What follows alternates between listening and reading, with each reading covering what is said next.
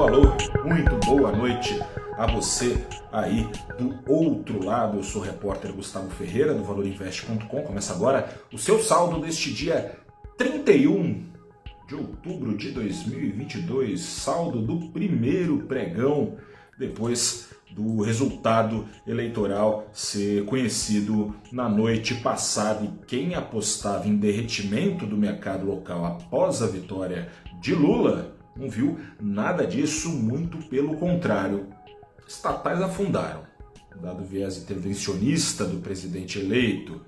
A fim de papo entre a maior parte das ações no Brasil, estrangeiros se encarregaram de colocar os pingos nos is, nada de ser incorporado cenário de terra arrasada aladeado por alguns dos integrantes da FinTwitch, né, aquela bolha das redes sociais inflada por participantes do mercado. Os números falam por si só, com uma queda de 8%, as ações da Petrobras limitaram a disparada do Ibovespa a 1,31% das 92 ações do índice, nada menos que 82 subiram e não subiram pouco, quase 90% das ações da principal carteira teórica do Brasil. O que que os estrangeiros viram de bom na vitória de Lula? A derrota de Bolsonaro parece ser uma das coisas. O atual governo não foi pautado pela diplomacia na perspectiva de muitos desses investidores. Com Lula, coisas como ofensas à primeira-dama da França serão página virada, espera-se questão climática parece ser chave também nesse campo. Se Bolsonaro insistia em minimizar o desmatamento crescente na Amazônia, Lula promete derrubar a derrubada ilegal de árvores por lá, para citar um exemplo, a, a fundos é, internacionais que possuem rígida é, regra de, sobre investimento sustentável, esses fundos vão retirando o Brasil da caixinha dos países a serem evitados, portanto. Além disso, para muitos desses agentes de mercado, Bolsonaro representou quatro anos de estremecimento do Estado democrático de direito e países antidemocráticos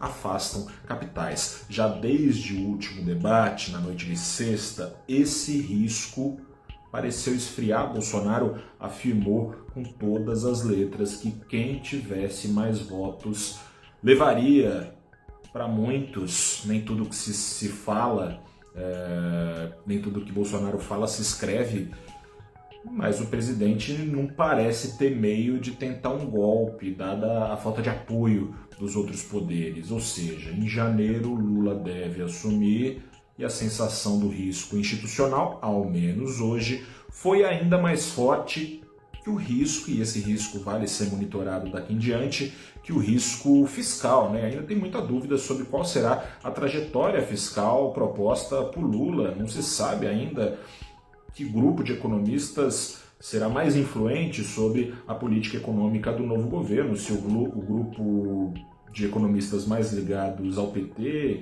heterodoxos, mais favoráveis a gastos e nem tanto ao controle de gastos, ou se a ala de economistas mais ortodoxa, dentre os quais o ex-ministro da Fazenda e ex-presidente do Banco Central, Henrique Meirelles, ou aqueles ministros ligados ao Plano Real, que também apoiaram o ex-presidente, agora presidente eleito Lula. Entre eles se destaca Pécio Arida, Edmar Baixa, Pedro Malan, André Lara Rezende, que daí está com o pé na heterodoxia e ortodoxia. Enfim, há muitas dúvidas, mas a queda da sensação de risco institucional se sobrepôs ao risco fiscal que segue sendo monitorado pelo mercado. Enfim, ainda mais que a Bolsa, o câmbio resume como foi a aceitação do mercado internacional à vitória de Lula na noite passada. Sob um afluxo no Brasil muito forte, o dólar ficou 2,55% mais barato hoje, vendido a R$ 5,17. Será que dura essa lua de mel? Vamos ver. Um grande abraço para você, boa noite, até a próxima. Tchau.